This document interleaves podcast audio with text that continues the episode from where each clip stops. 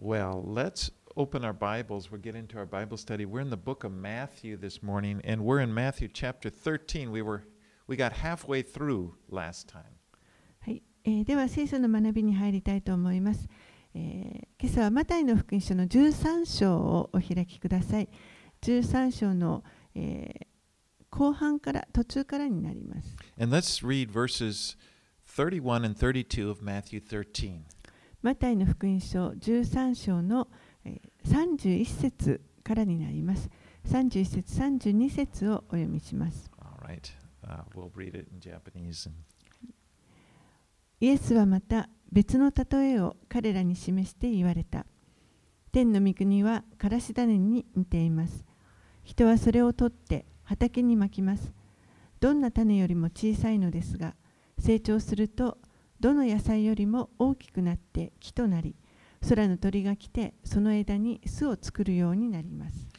So here in chapter 13, Jesus tells seven parables, and they're in the uh, the same theme, and that is the kingdom of heaven. この13章のところでは、えーイエスが7つの例えを使って話をされていますけれども、す、えー、べ、て同じテーマです。神の国についてので語っています。And so each of them uh, uh, tell us a specific thing about the kingdom. それぞれの例え話の中で、えーこの御国についての具体的なことを語っておられ Now, ます。 last week we looked at the first two, 先週、私たちはあの2つの例え話を学びました One。was the parable of the sower, and then the, the second one was the parable of the weeds. 種まきの例え話と、そして2つ目が毒麦の例え話でした。そして、え、今朝は、え、このからし種の例え話から見ていきます。Now, からし種というのは非常に小さな種です。And yet it grows into a big plant. でもそれが、えー、大きな植物に成長していきます。The mustard plants growing in Israel actually are, are much bigger than the bushes. It- when I grew up in South Dakota, we had little mustard little bushes like this. You'd see mustard growing around.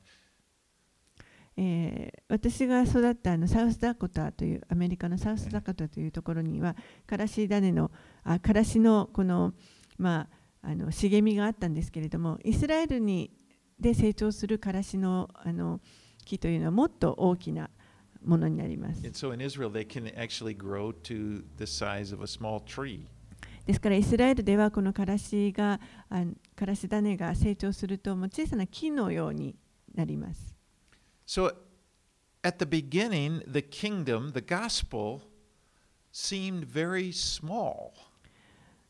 そのようにですね、この御国の福音というのは、初めは小さい。思います。Jesus was born in a stable. You know, nobody even noticed. イエスは、えー家畜小屋でお生まれになってもう誰も気づかないようなところでお生まれになりました shepherds were invited to come and see. 羊飼いたちが、まあ、招かれてあの会いに来ましたけれども But then he, he moved up to Nazareth, which was a very insignificant town, very blue collar town, and he, that's where he grew up. えーそして今度はあの本当に名もない小さなナザレという町で、えー成長されてい成長されました。And then when Jesus began his ministry, he chose a group of very, very ordinary men to be his disciples. そしてまたこの交渉外の働きを始められた時にも、えー自分のそばに置くこの弟子たちも普通の人々を弟子として置かれました。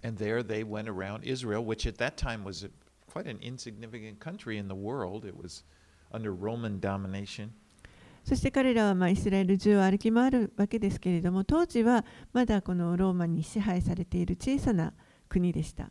But these men, he said to them, these very ordinary guys that had never been out of Galilee, many of them, he said, You are the light of the world. この弟子たちはもう本当にガリラヤから外に出たこともないようなほ平凡な人たちでしたけれどもあなた方は世の光となるというふうに言われました。 And, and we watch and we see in the, book, in the book of Acts how the gospel just moved and started to move throughout the world.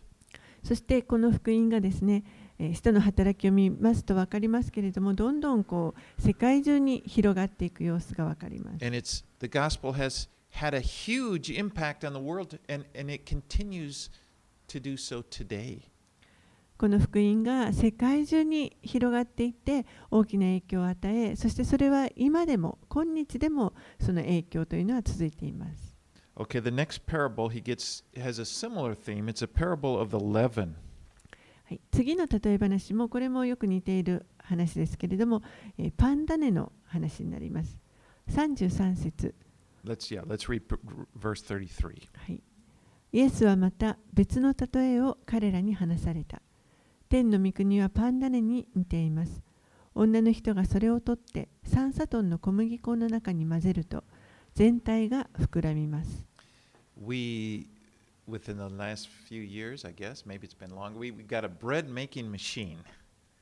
えー、私の家ではあの数年前にパンを作る機械を買いました。We've had it for a while, but it's only recently that I started to use it. あのもう結構それを手にあの家で買ってから時間が経つんですけれども、最近やっと私はその使い方を覚えました。And at first I thought, wow, this is pretty easy to use. 初めは、あこれなかなか簡単だなと思ったんです。But the hardest part for me is measuring out the yeast. There's a little place, little opening where you have to put the yeast in. でも私にとって大変だったのは、このイースト菌をきちんと測って入れるということです。And you know, I, I, it only takes a certain, it's a small amount, so you kind of, I have to measure it out and try to get just the right amount.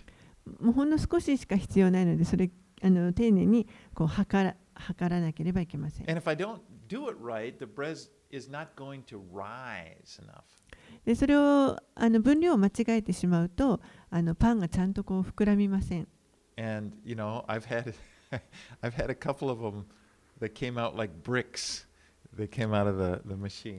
何度か私はあのもうレンガのような硬い パンを作ってしまったことがあります。In fact, I did one last night that didn't do so well. I'll be in trouble for that a little later. Anyway. 実際、あの、ゆうべもですね、ちょっとやったのが、あの、あんまりうまくいかなくて失敗しました。But, you know, like the mustard seed, leaven is, is, is small, but it has a huge impact. からし種と同じように、このあのパンダネ、イースト菌ですね、パンダネもまた、えー、非常に小さいものですけれども、これが大きな影響を及ぼします。これが、えー、パンダネがこの生地全体にあの作用していきます。And, uh, you know, and, uh, leaven is important. Without leaven, you're going to have a hard brick. このパンダネというのは非常に重要なもので、これがないと、あの本当にレンガのような硬いパンになってしまいます。But the, the kingdom of heaven is like yeast also in that it works from the inside out, it works its way through. 天の御国というのはこのパンダネと同じように、えー、内側に働いて内側から外に影響をもたらします。You know, it makes God's word comes into our hearts and it works through our lives. 神の御言葉というのは私たちの心に入ってきてそしてそれが私たちの人生を通してこう働いていきます。God, you know, そしてこの神のあの働きというのは、えー、そこから私たちの人生に実を結び結ぶものです。何か良いものをもたらします。You know, without the work of God in our lives, we're just hard, you know, like we're like the hard chunk of、uh, unleavened bread. この神の働きがなければ私たちはただ単の単に、えー、もう本当にこのパンダネの入っていない硬いあの塊のパンのような人生になってしまいます。But God comes in and He's at work. He's changing us. He's changing us from, from you know, being from our selfish, insecure, you know, fearful creatures, which we are without God. In He's changing us into people who have faith, hope, and love.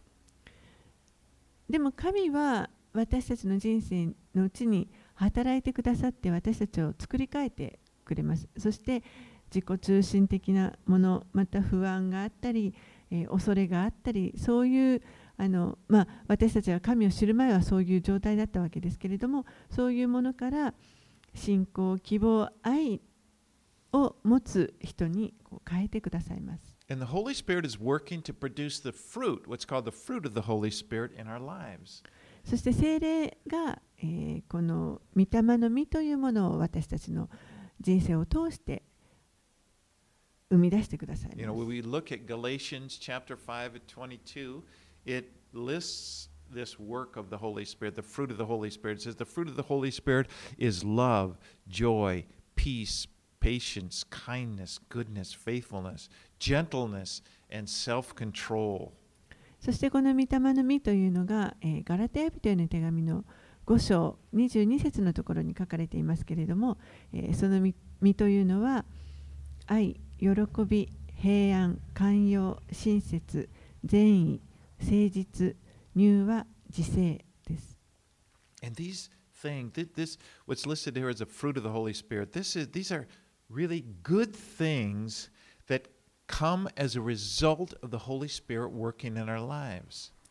これらのこの御霊の実というのは、えー、非常に良いもので、これは精霊が私たちの人生のうちに働いてくださった結果、生み出されていくものです。でこれらは、えー、同じものを私たち一人一人のうちに御霊が働いてくださっています。And it's, it's just it's good to know that, that, that this, is the, this is the work, that God is doing a work in us. これを神が行ってくださっているということです。この御霊の実を生ませよう、生み出そうとする、この良い働きをしてくださっているということを知っておくことは重要なことです。神が働いてくださるときというのは、神は本当に良い働きをしてくださいますので、えー、良いものを生み出してくれます。You know, if we find ourselves resisting God, you know, it's, uh, I know what's God trying to do in my It's just foolish to do that. God is wanting to do good things ですから、神の働きを何かこう一生懸命拒もうとするというのは、これは実は愚かなことだと思います。神は良いことをしようとされてされるお方だからです。Okay, let's move on. Let's read verses 34 and 35. 34節35節をお読みします。イエスはこれらのことを皆、例えで群衆に話された。例えを使わずには何も話されなかった。それは預言者を通して語られたことが成就するためであった。私は口を開いて例え話を世界のもといが据えられた時から隠されていることを語ろう。You know, may, the, may, may we come to really appreciate what God has given to us, you know, and so we can take full advantage of it.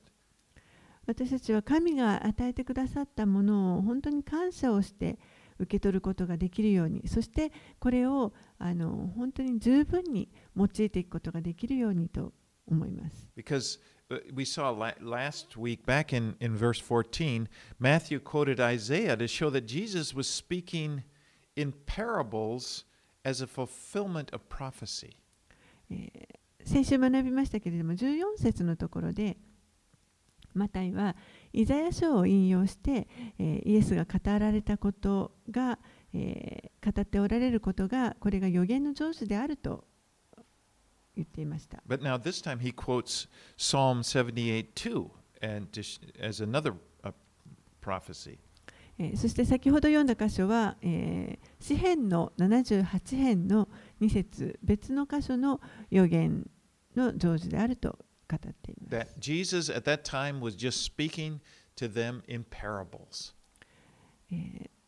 イエスはこの人々に対して例えを持って話をされます。But he said to you, to the disciples, they were giving, they were given more. They were given the direct teaching. けれども弟子たちに対してはもっと直接的にさまざまなことを教えてください。私たちもイエスの弟子です。We do, we get, we ですから主は私たちに、えー、例えで語られるだけではないということ。は何という祝福でしょうか？I mean, think of all we have. Think of what it would be like if all you heard ちょっと想像してみる。見てください。もし主が語られることがすべて例え話だったらどうでしょうか？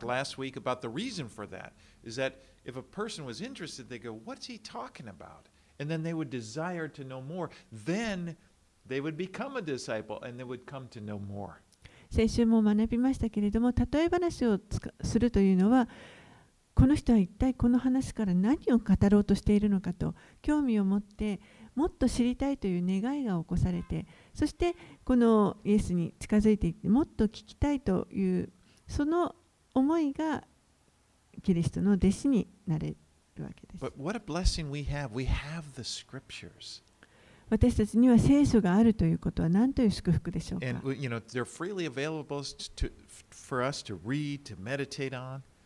いつでも自由にこれを読んでそして黙想することができます And we have the Holy Spirit who will teach us. そしてまた聖霊が与えられていて、この方が私たちに御言葉を教えてくださいます。And that's why I'm saying, man, man, may we be thankful for it. May we take full advantage of this. だからこそ私たちはこのことを感謝して、そしてこれを本当にあの十分生かしていきたいと思います。Now, last week we we kind of jumped ahead. We talked about the parable of the weeds, and then we covered verses 36 through 46, 43, which were Jesus' interpretation of that. So now let's jump down to verse 44, which is another parable about the kingdom. えーそして先週ですね、この36節から43節までは、えー先にあの見ました、えーここはこの毒麦の例え話の解釈が イエスが解釈されているところが書かれていましたのでここは先週学びましたので飛ばしまして44節また次の別の例え話に行きます。44節天の御国は畑に隠された宝のようなものです。その宝を見つけた人はそれをそのまま隠しておきます。そして喜びのあまり行って持っているものすべてを売り払いその畑を買います。So these next two parables これからこの、これと次の,あの2つの例え話というのは天の御国のこの偉大なる価値について語られた話です。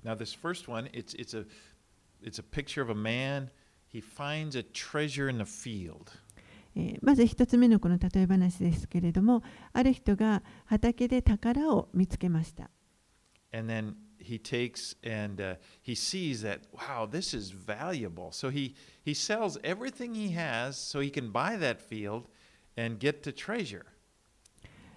この人はあーすごいものをここで見つけたと言ってそして、えー持っているものすべてを売り払ってこの畑を買います。 And he says, in his joy, notice those words, in his joy, he goes and sells all that he has to buy that field.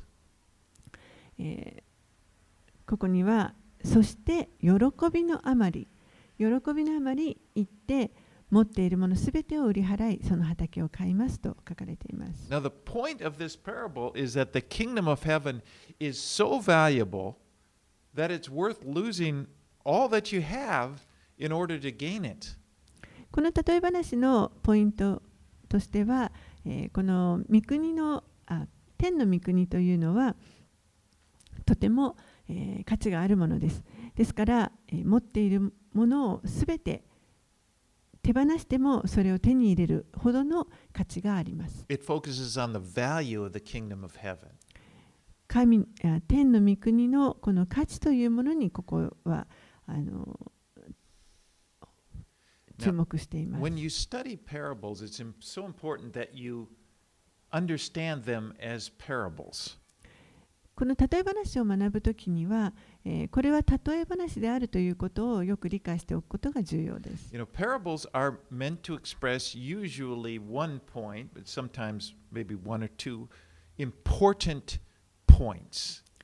例え話というのは、えーある、まあ、大抵の場合は1つのポイントあの2つとかある時もありますけれども、えー、その重要なポイントをあの説明するために例え話が使われます。And what you don't want to do, sometimes people do this, you, you can miss the point of the parable if you try starting to come up with symbolic meanings for every element in the parable. It's not meant for that. でもそれがこの例え話の中で出てくるさまざまなあのものをこう象徴的に一生懸命その意味を考えようとして象徴的にあの捉えようとするあまりその大事な言わんとしていることを見失ってしまうということが時としてあります。You know, Jesus usually identifies a few things. You know, the field is, and then he'll go, he'll go and tell what, what these things are. But he, he, all of the little details, you don't want to get sidetracked and miss the main point. イエスはこの例えの中でいろんなあの畑だとかあのいろんなものをあの話の中に語られますけれどもでもそういった一つ一つの細かいところにあの注目しすぎてしまうとこの話全体の大切な教えというものを見逃してしまうことになります。Because obviously, for example, in this one, you can't, obviously you can't buy the kingdom of heaven. 例えばこの例え話の中で明らかに私たちは天の御国を買うということはできないということが分かります。もうそれはあのたとえ買おうと思ったとしてもあのもう非常に高価ですからそれを支払えるだけのその財源というのは私たちは持っていません。But the point of the parable is, is, uh, is that if it costs you everything you have to get the, the kingdom of heaven, it's worth it. でもこの例え話のポイントは何かというと持っているものをすべて売り払ったとしてもそれだけこの神の御国を手に入れることには価値があるのだということです。I mean, if you gave everything you had in your life to get the kingdom of heaven, you would have gotten a good deal. たとえ人生の中で自分が持っているすべてのものをあの売り払ったとしても手放したとしてもそれで神の御国を手に入れることができるのであれば、それはとてもいい取引ができたということになります。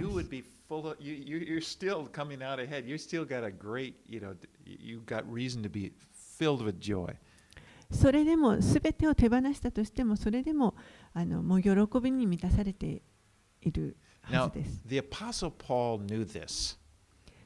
使徒パウロはこのことをよく知っていました。When he wrote Philippians chapter 3, ピリピ人への手紙3章を書いたときに彼は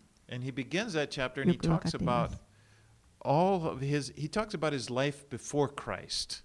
彼はまず、えー、この自分がキリストを知る前、キリストのもとに来る前の自分の人生について語り始めています。自分のこの成功について語っています。He was a religious leader. He was, you know, Erai Hito. He had this important reputation. 彼は宗教指導者であり、そして本当に名声のある、えあの偉い人でした。Well educated man. とても高度なあの教育を受けた人です。He was a Hebrew of the Hebrews. He was like pure. そしてヘブル人の中のヘブル人と言っています。ベニヤ民族の出身でした。So in the world, Paul was somebody. ですからこの世的にはパウロという人は本当にあのちょっとこう人角の人であるということです。でもそのパウロがピリピ人の手紙3章の7節8節で何と言っているでしょうか He says, But whatever gain I had, I counted as loss for the sake of Christ. Indeed, I count everything as loss because of the surpassing worth of knowing Christ Jesus my Lord. For his sake I've suffered the loss of all things. I count them as rubbish in order that I may gain Christ. ピリピ人への手紙の3章の7節8節。しかし私は自分にとって得であったこのようなすべてのものをキリストのゆえに損と思うようになりました。それどころか私の主であるキリストイエスを知っていることの素晴らしさのゆえに私はすべてを損と思っています。私はキリストのゆえにすべてを失いましたがそれらはチリアクタだと考えています。それは私がキリストを得て続いていきます So Paul considered that it was worth it to lose all of the benefits that he had in his life in order to gain Christ. ですからパウロはここで、えーこのキリストを得るために自分が持っていたさまざまなあの利得というものをこれを、えー手放すことに、えー価値があるとそれだけの価値があると言っています。彼は他のどんなものよりもキリストをもっと欲しいと思っていました。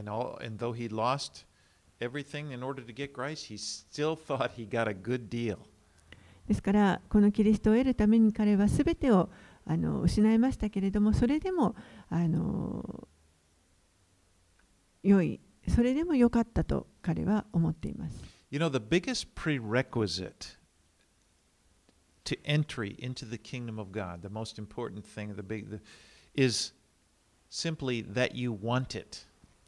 この御国に入るための一番大きな条件というのは単純にそれが欲しいと思うことです You know, God gives us this freedom. He gives it to every person He created. We can choose whether we want His kingdom or not. 神は私たちすべての人に、えーこの自由意志を与えてくださいましたからこの神の御国を欲しいと思うか欲しいと思わないかその選択をすることができます.そしてもし神の御国に属したくないと思うのであれば属する必要はありません.私たちを強要されるような神は私たちを強要されるようなことはありません God wants us to choose it むしろ私たちがそれを選んでほしいと思っておられ and ます to desire it. 願ってほしい You know, the kingdom of God is really anything. It's anywhere where the king, where God's rule and reign are. この神の御国というのは、えー神がそこを支配しておられるところをすべて神の御国と言えると思います。神の意志が、ご意志が行われる、御心が行われるところです。神が王であるところです。and His subjects have chosen to follow Him because they want to. そしてこの王に従うこの民たちというのは、自ら望んでこの王に従いたいと思ってあの従っている人たちです。You know, this freedom that we have, that we can follow God or not follow God, it actually scares people, disturbs a lot of people. でもこの神の御国を求めるか求めないかというこの自由が与えられているということこれは、えーある人々にとってはあのちょっと恐ろしかったり何かあのこう思いを妨げるようなものだと思います。 Because if it was just a religion if where you would just you have these rules, you know, just do this or do that, and okay, it's, this is what they are. Okay, okay, th- this is what you want me to do. Okay, I'll do it. You can have that and not have to deal with the issues of your heart, what you want and what you don't want. 単なる宗教であれば、えーその宗教の あの法則に従ってこれをししなさいあれをしなさいというそういったルールに、まあ、のっとって行えばいいだけですけれどもいいだけなのでこの自分が何をしたいか何をしたくないかというそういったその心の深いところの問題に目を向ける必要はありません。You know, it's just that God, tell me what the rules are, and I'll follow them.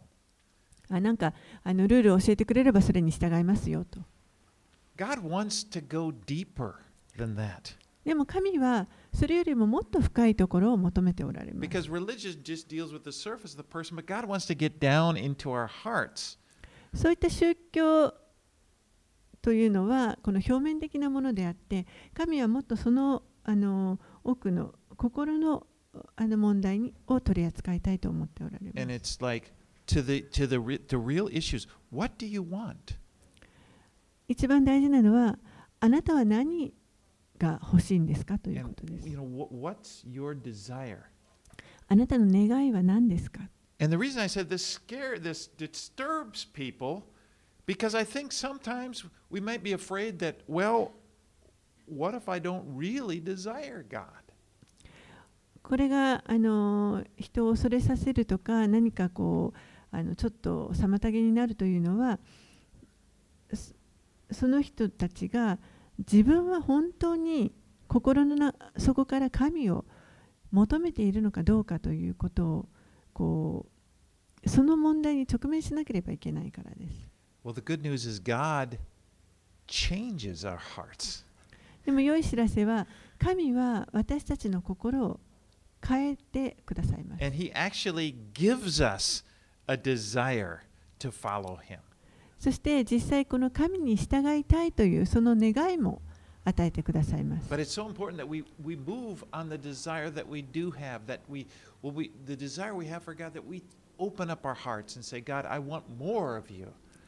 でも大事なのはその願いがあったとしても、え、それに対して心を開いて主よ私はもっとあなたを知りたいですと。この主の方に私たちが近づいていく必要があり。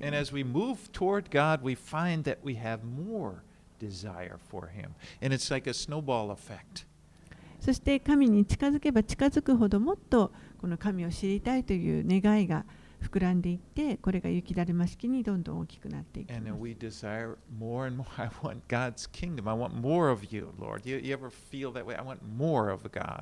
そしてもっとこの神の御国に。を求める思い、もっとあなたを欲しいというそういった思いになっていきます。All right, let's move on to the next one. Let's 45 and 46. 45節、46節をお読みします。天の御国はまた良い真珠を探している商人のようなものです。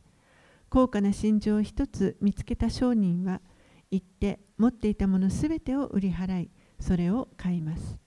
And so this parable again is similar to the parable of the treasure. この例え話は一つ前のこの宝のあの例えとよく似ています。 But in this time, there's a merchant, and he finds this pearl, and he realizes, wow, this thing is this is worth a lot. And he and he's willing to sell all he has in order to get that pearl. えーこの例えではえー 商人ある商人の人が一つの、あのー非常に価値のある真珠を見つけますそしてあこれは本当に価値があるということで自分がそれを手に入れるために自分が持っているすべてのものを売り払います again, the the, the. ここでもまた、えーこの神天の御国のその偉大なる価値というものが強調されています。Now, the pearl merchant, of course, he would be he would make his living. He was an expert it- assessing the value of pearls. でもちろんこの商人はあの真珠を扱っている商人ですからあの真珠をこう評価する査定することであの、まあ、あのが彼の職業だったと思います。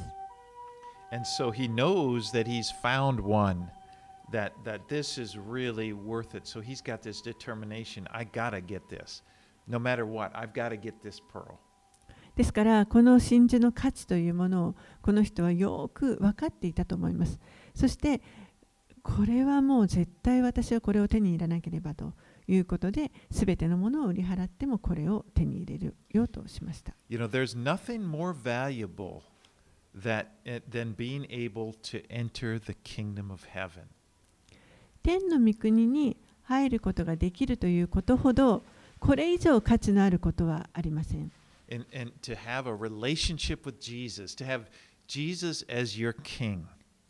イエスとの関係を持つイエスを自分の王とするということです。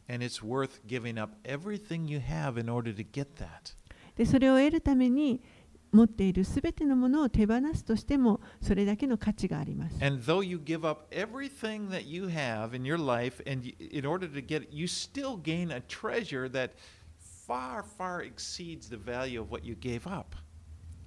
そしてそれを手に入れるためにすべてのものを手放したとしてもそれでもまだ、え、本当にもっともっとはるかに価値のあるものその諦めたものををはるかに超えるほどの大きな価値のあるものを手に入れることが手に入れ入れたことになります。You know, nothing uh, in this life even remotely compares in value to the riches that are in Christ.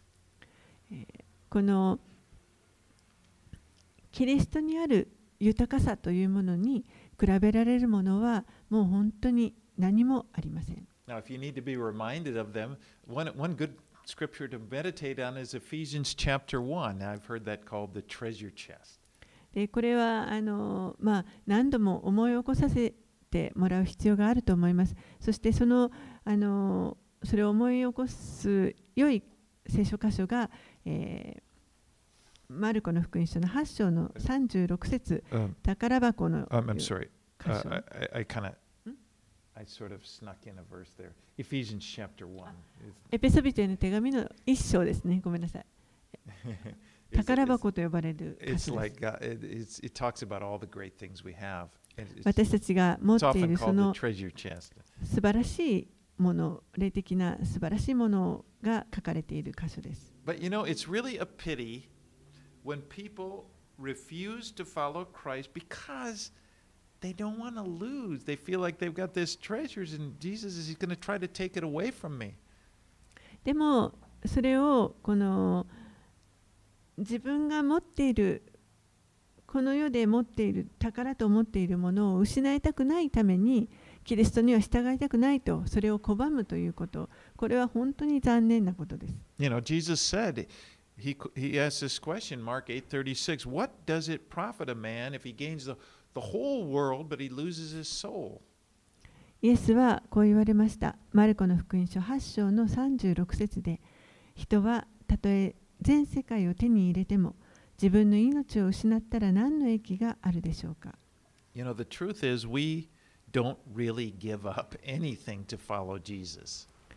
実際は私たちがイエスに従うために何かこう失うもの諦めるものというのはありません We give up a meaningless life and we receive a treasure.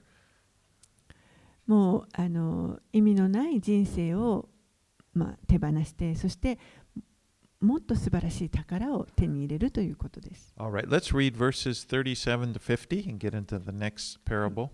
では次の例え話を見ます47節から50節また天の御国は海に投げ入れてあらゆる種類の魚を集める網のようなものです。網がいっぱいになると人々はそれを岸に引き上げ座って良いものは入れ物に入れ悪いものは水外に投げ捨てます。この世の終わりにもそのようになります。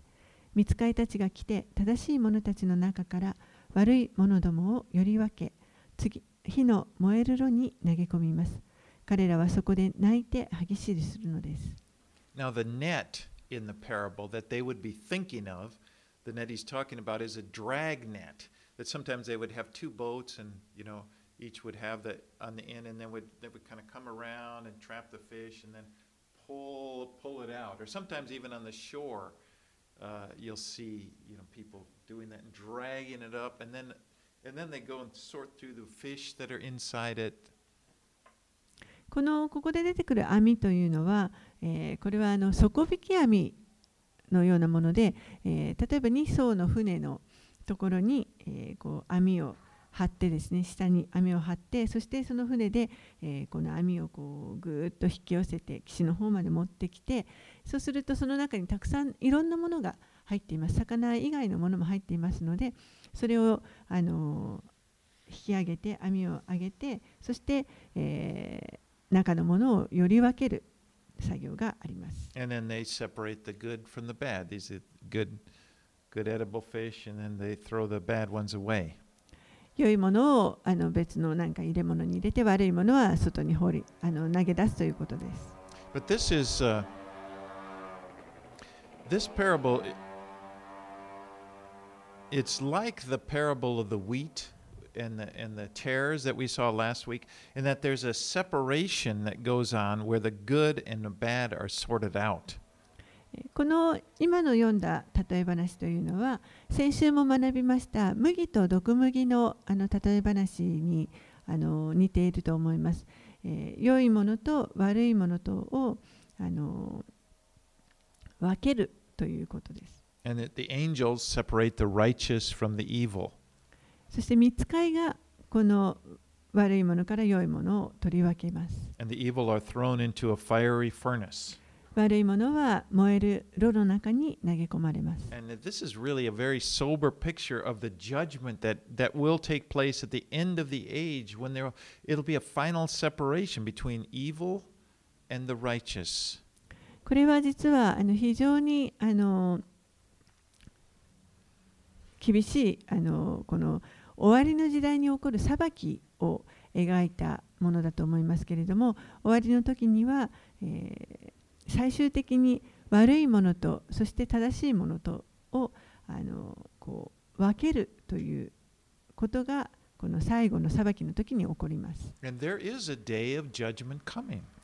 その裁きの日というのはやがてやってきます。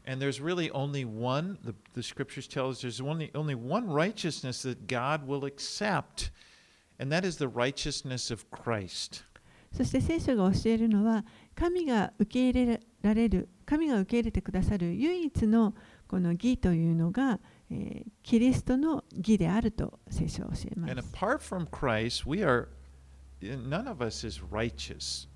We're all Okay. unrighteous. キリストから離れては私たちは誰も誰一人あの義なる者はいません。 Apart from Christ, none of us, none of anyone that's been born can stand before God.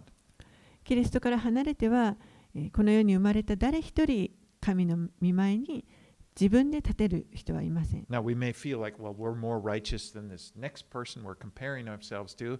And so, but that's not the righteousness that God requires. もしかしたら私はこの人よりもあのちょっとはあの義なんじゃないか正しいんじゃないかと思うかもしれませんけれどもでもそういう正しさというものを神が求めているわけではありません。You know, our relative righteousness. I'm, man, I'm relatively good. この相対的な義というもの、まあ、相対的に言ったら私はまあいい方じゃないかというそういったことではありません。You know, I'm, uh, but God wants a perfect, He demands a perfect righteousness. And that's only found in Jesus.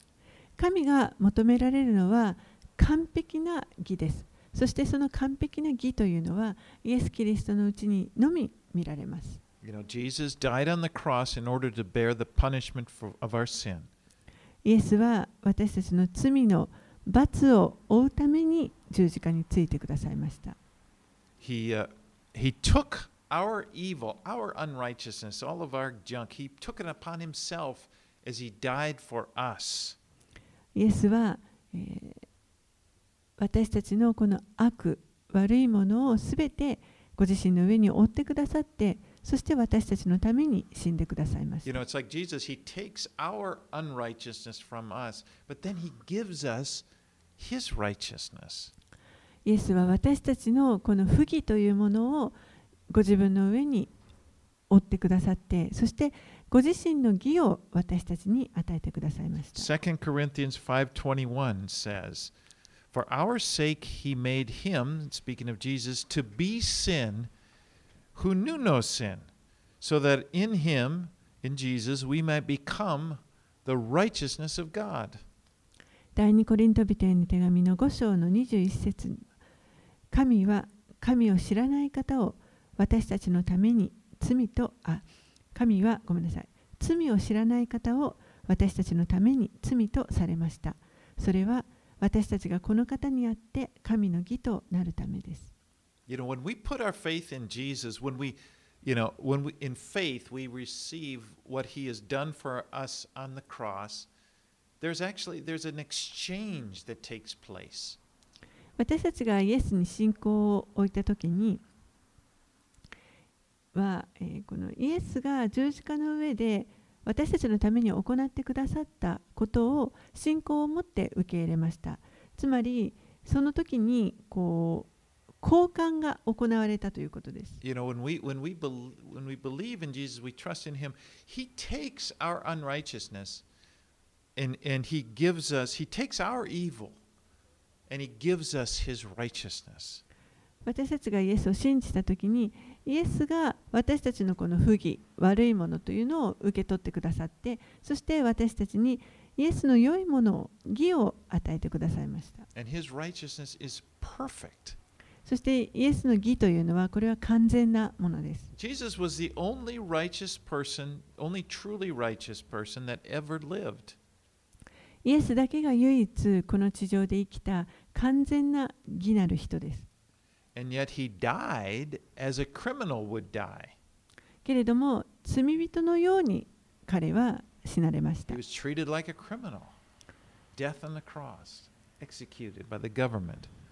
十字架刑によって罪人が死刑になるようにして、えー、死,死なれました。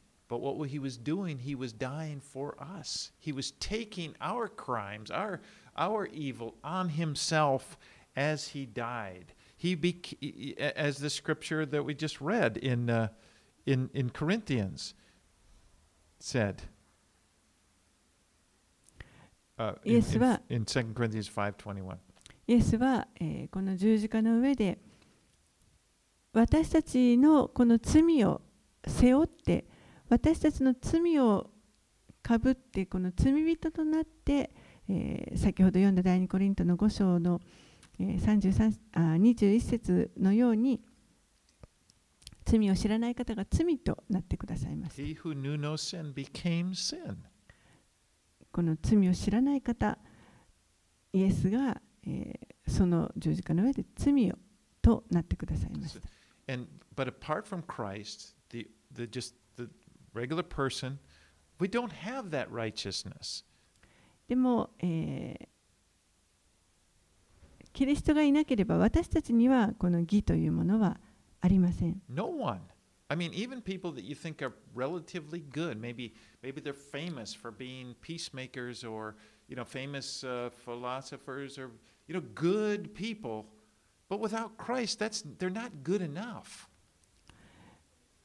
もうあの誰一人あの義なる人というのはいません。たとえ人と比べて多少良い人というのはいるかもしれません。例えば平和を作る人だとかあのもうそういうこう素晴らしい良い人として有名な人もいるかもしれませんけれどもでもそれだけでは十分ではないということです。It, it again, we need perfect righteousness of Christ. キリストの完全なる義が私たちすべてのものに必要です。そして私,たちがイエスに信仰を置いたときに、これをこのキリストの完全なる義というものを贈り物としてギフトとして私たちは受け取りました。そして私たちはこのキリストの義と共に、義なるものとなりまし。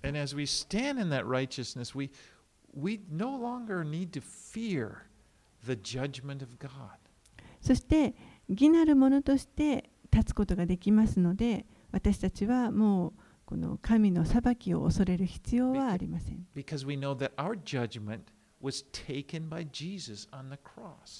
なぜなら私たちの受けるべきこの、裁きというのはもうすでにイエスが十字架の上で負ってくださったからです。Right, let's read 51 and 52. はい、51節52節をお読みします。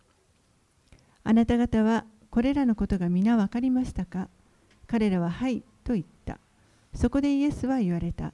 こういうわけで天の御国の弟子となった学者は皆自分の蔵から新しいものと古いものを取り出す一家の主人のようです。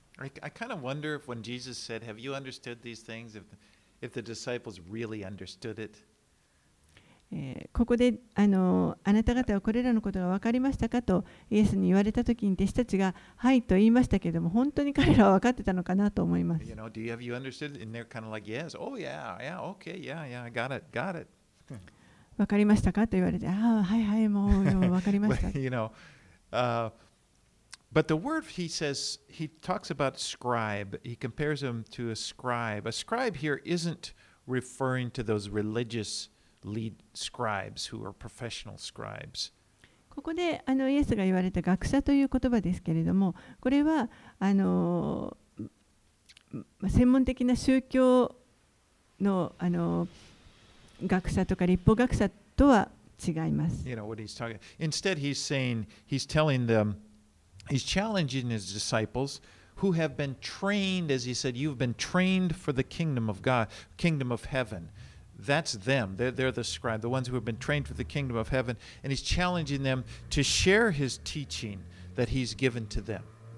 これはここでイエスはこの弟子たちにあのチャレンジを与えています。で弟子たちは今イエスの教えを直接聞きましたから、えーこの 教えを聞いた彼らが弟子あ学者であってそして彼らにこの教わったことをまた他の人たちに伝えていくということをあのチャレンジしておられます。It's like they have received a treasure from his instruction, and then they now have that responsibility to share it with others.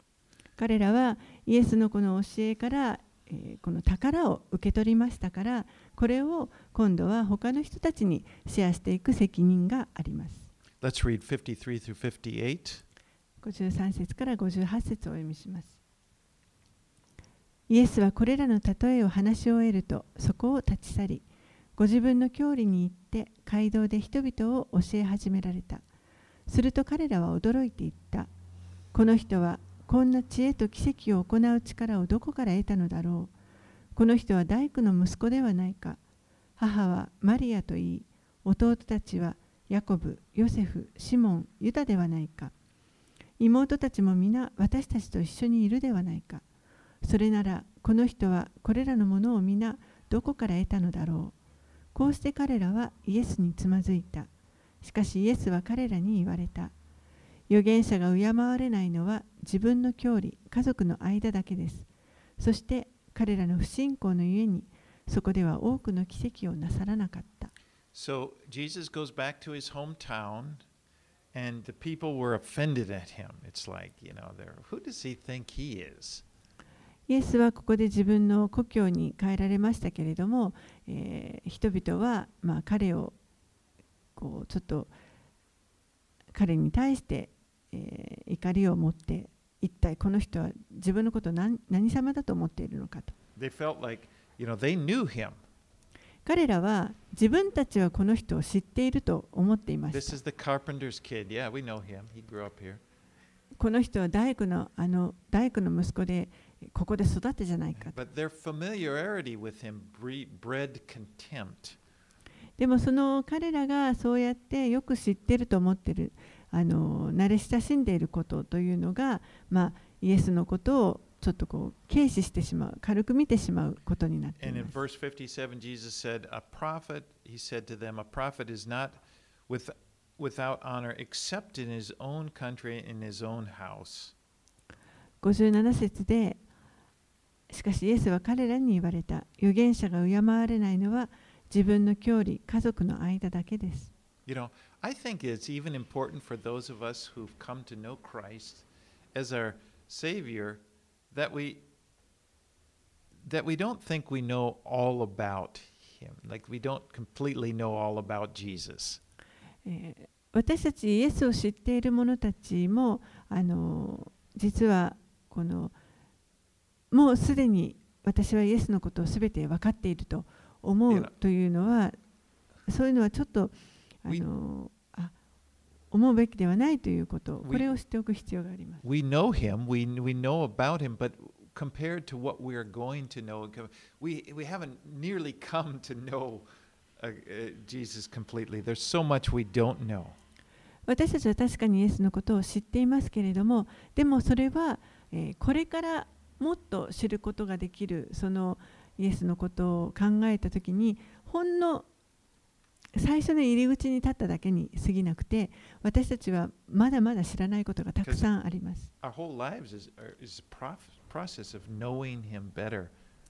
実際この人生というのはすべてイエスを知っていくそのあの工程だと思います。そして、えーある程度イエスのことを知ることができたとしても実はもっともっと知る知るべきことはたくさんあります。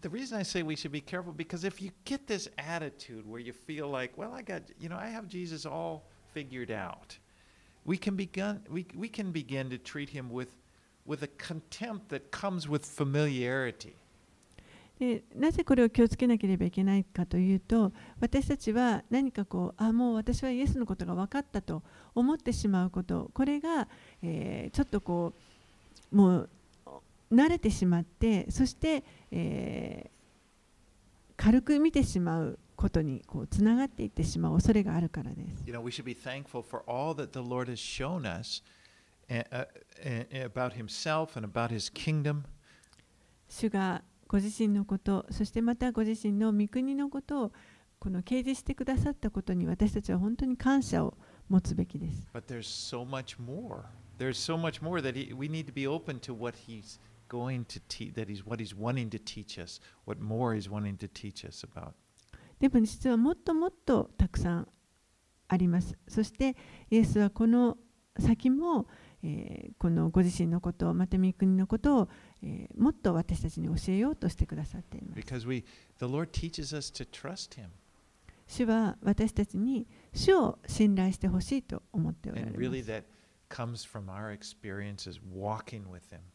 そしてそれは、えー本当にこのキリストと私たちが歩むその経験から来るものです。Well, the unbelief of the people in Nazareth kept them from experiencing the power of Jesus. このナザレの人々の不信仰というものは、えーイエスのこの力を経験することを妨げてしまいました。It said he didn't do many miracles, and it implies that he did some miracles.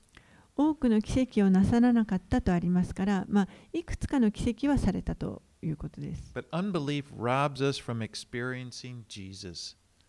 この不信仰というのは、イエスを経験する頃ことから人をこう奪ってしまいます。Because think of it here is Jesus in, in the, the Son of God, in the flesh, right there, right in front of them. 考えてみてください。神の御子、イエス・キリストが目の前に肉体を持って目の前にいるわけです。でも、それに対して彼らはもうちょっとこう。イライラしています。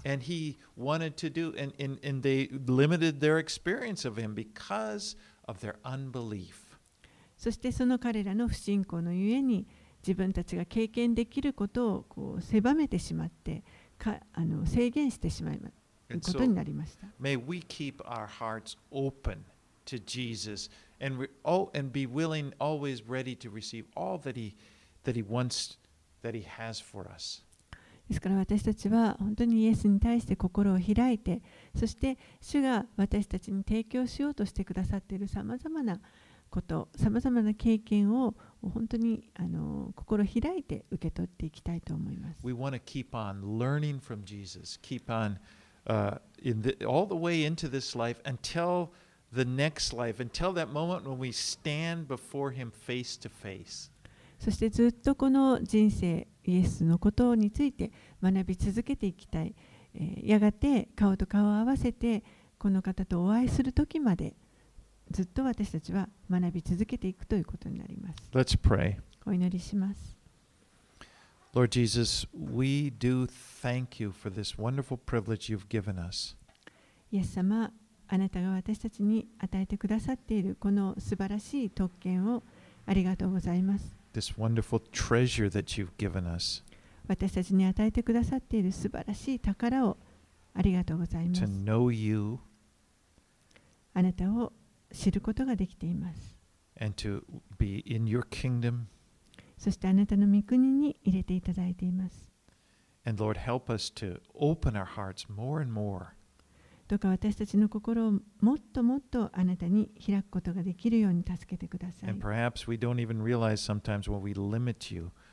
時に私たちは気づかないうちに制限してしまっている時がある、自分で制限してしまっている。る時があるかもしれません。So help us just to be open to the possibility. Well, the Lord is wanting to show me something here. He's wanting to teach me. ですからどうかあなたが私たちに教えたい、見せたいと思っておられることにえー開い心を開いていくことができるように助けてくださ We い。just say, Thank you, Lord. 主よありがとうございま It's す。in Jesus' name we pray. イエス様の名前によってお祈りします。Amen.